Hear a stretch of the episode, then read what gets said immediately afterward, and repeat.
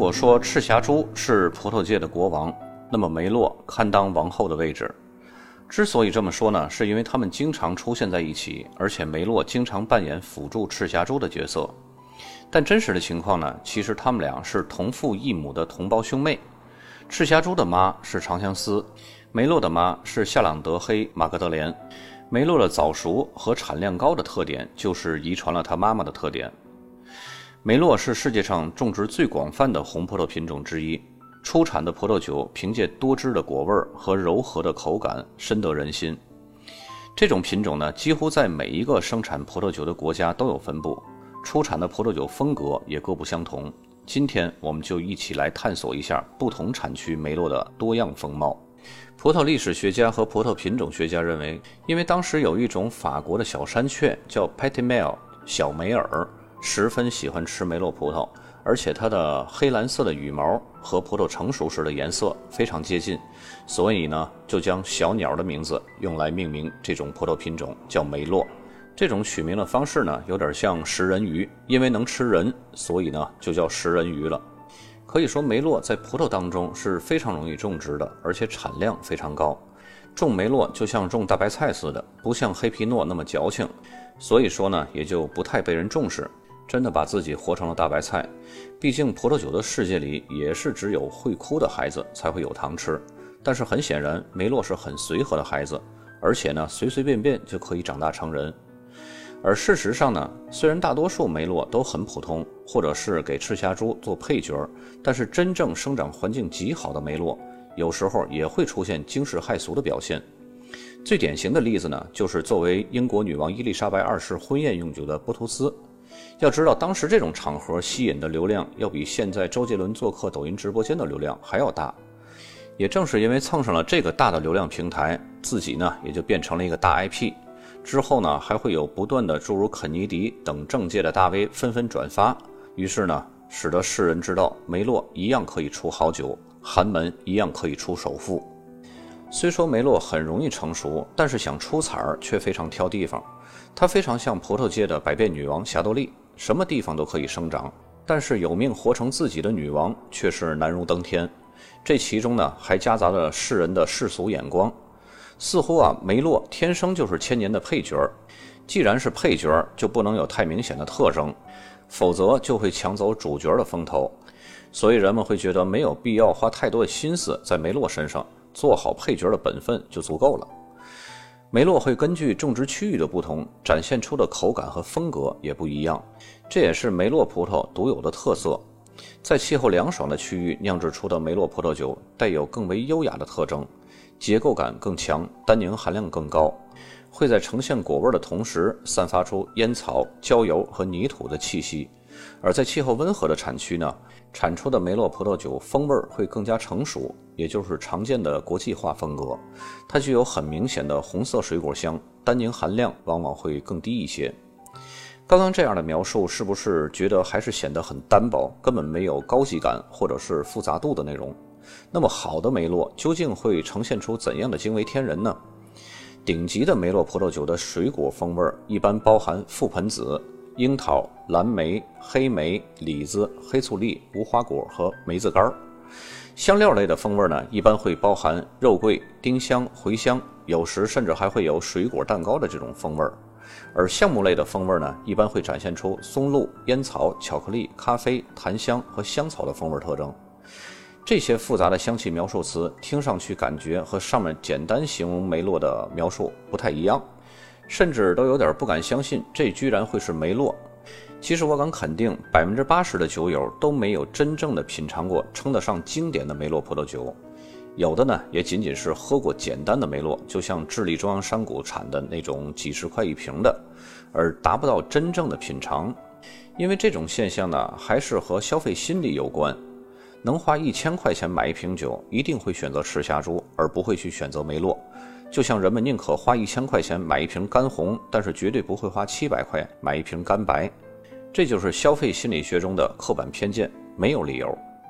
在今天的节目呢，我们只介绍极具代表性的梅洛产区，大家注意，我在这里所说的极具代表性，不是说这个产区产了一两款顶尖的梅洛葡萄酒就算是有代表性了，那些只是个例，没有任何的代表性。就像现在德云社的门票卖得很贵，你能说整个相声产业都非常繁荣吗？不能，那也是个例。说起梅洛呢，一定要从它的发源地开始，那就是法国的波尔多。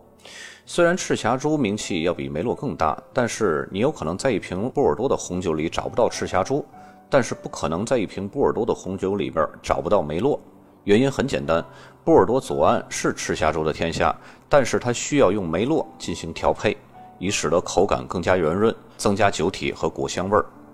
波尔多的右岸呢却是梅洛独霸天下，有的酒庄呢甚至会使用百分之百的梅洛，而不添加赤霞珠和品丽珠以及其他的品种来混合。波尔多被三条河流划分了界限，其中最主要的是吉伦特河。实际上呢，也可以将它定义为一个三岔河口。吉伦特河将这片土地有效地划分为两个主要的区域，这就是世人所熟知的波尔多左岸和右岸。吉伦特河南面那片平坦低洼的土地就是波尔多左岸，这里坐落著名的梅多克产区和格拉夫产区。吉伦特河北面那些个比较稍微倾斜的土地，就是波尔多右岸。吉伦特河呢有两个支流，分别是加伦河和多尔多涅河。延绵的多尔多涅河为右岸延伸出最知名的波美侯产区和圣艾美隆产区。我们平时所说的右岸也专指这两个产区，也只有这两个产区能够代表波尔多右岸的最高水平。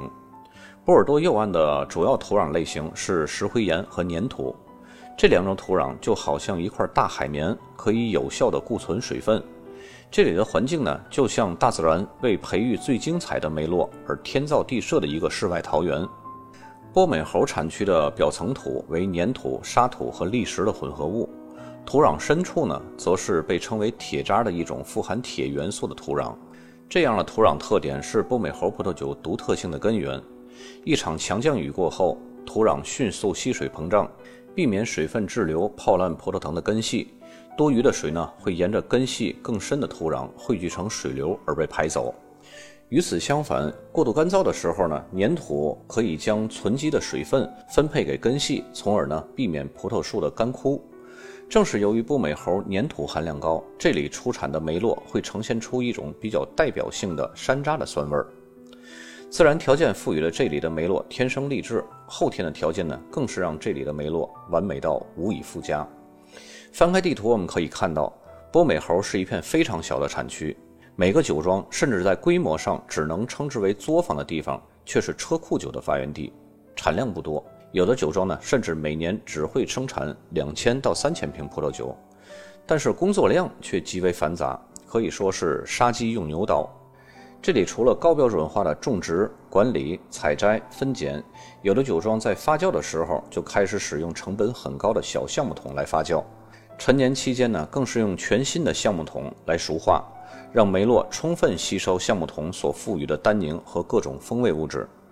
如果说波尔多左岸的酒是清炒大白菜的话，那么右岸波美侯的酒就是秘制高汤炒白菜心儿，费时费力只保留经典。这里出产的梅洛。口感融合浓郁细腻于一体，既丰满又丰富。强劲的单宁下是柔和丰润和丝质般的顺滑，丰盈而又性感。与波美侯相邻的就是圣艾美隆，它是波尔多右岸最重要的产区，也是波尔多最古老的产区，共有五千五百公顷的葡萄园，是波美侯的七倍。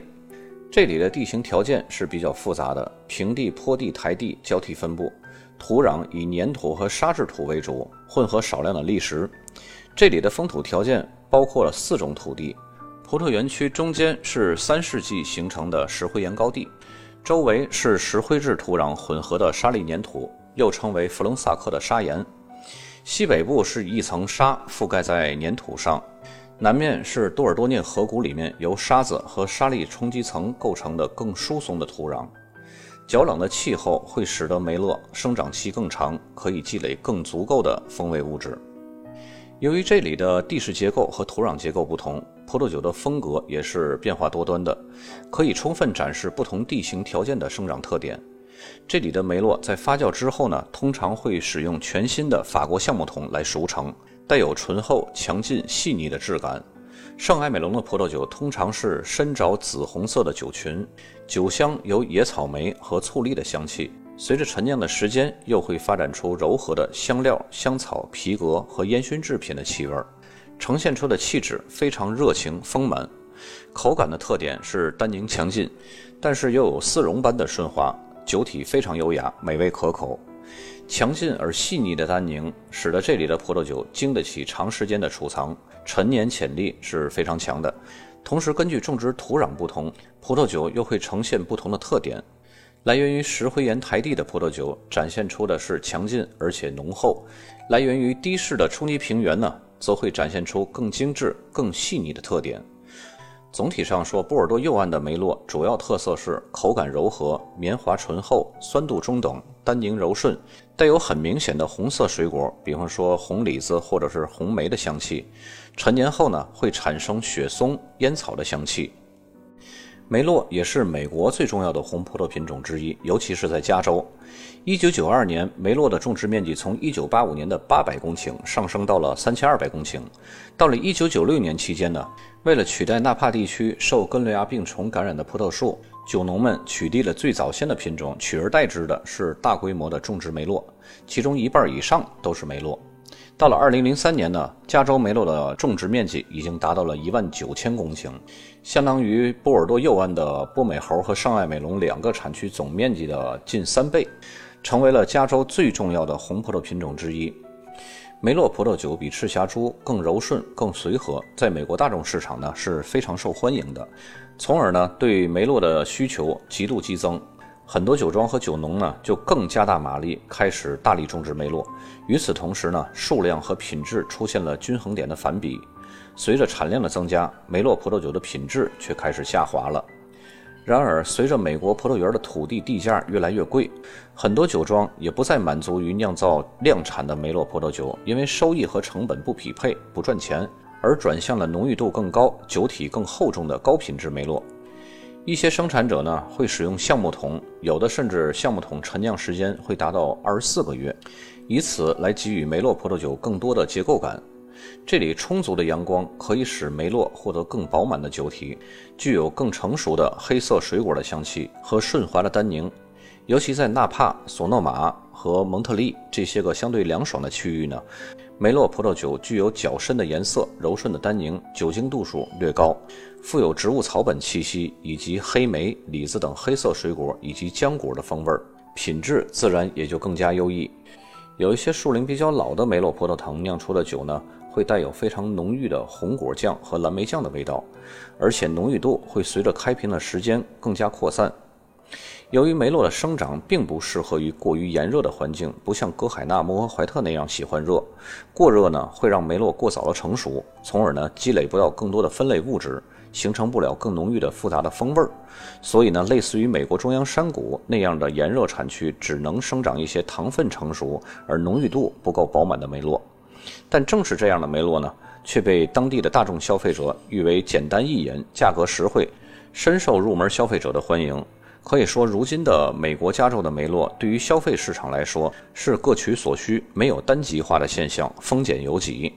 总体上说，美国加州的高品质梅洛葡萄酒的主要特点是酒体饱满、成熟度高，黑色水果和水果蛋糕的香气十足，口感的浓郁度更高，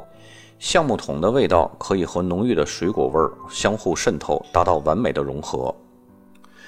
霍克斯湾被誉为水果的天堂，这里有着新西兰最丰富的水果种类和果园。在霍克斯湾呢，梅洛的种植比例比赤霞珠多，这一点是和波尔多一样的。还有一点和波尔多非常类似的，就是经常会给赤霞珠来做陪衬来混酿。不过，由于大比例的梅洛添加到赤霞珠中混酿呢，这里出品的混酿葡萄酒风格更像是波尔多左岸东南部的格拉夫产区。因为那里也是大比例的使用梅洛来混酿，如果要是梅洛单一酿造，风格就会和波尔多右岸非常相似，尤其是帕布里奇三角带，那里是位于吉布利砾石区南部的一个产区，那里的土壤是以红色的粘土为主，含有大量的金属铁成分，非常类似于波尔多右岸的波美侯产区的土壤成分。于是呢，梅洛就成了这里的主力军。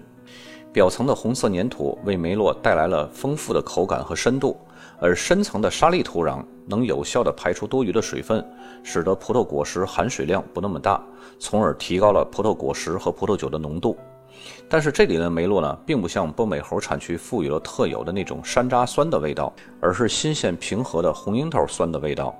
霍克斯湾的梅洛最大的特点就是没有特点，就是中规中矩的好。优质的梅洛该有的它都有。酒体、酸度、平衡度以及复杂度都是那么的天衣无缝。如果非要体现出它的特点，那就是呈现出的果味种类更复杂、更浓郁。因为这里本身就是水果的天堂。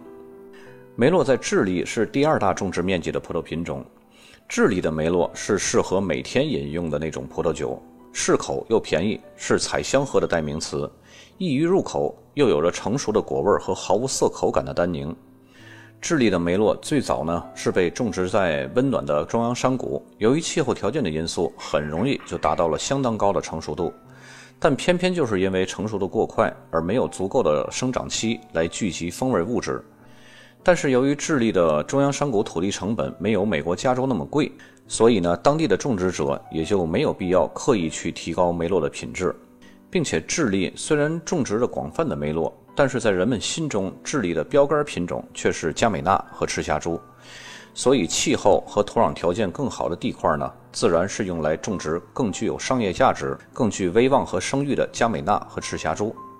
这就很像上海的淮海中路，这么好的繁华地段，肯定是用来开商场卖奢侈品的，不可能在那儿开一个早点铺卖老豆腐，对吧？有了这种人为的主观因素呢，也就造成了这里只是种植生产着世界上最便宜的梅洛葡萄酒，即使有一些品质相当不错的梅洛，也被消费者的刻板偏见关怀的一无是处了。世界各地都种植着梅洛，有的产区呢用它是当做配菜，始终做不了主料；有的产区呢只是有一两款顶尖的梅洛葡萄酒，不具有普遍性和产区代表性。我们在一开始就说了，我们只是介绍具有代表性的梅洛产区，所以今天呢，只为大家介绍这四个产区。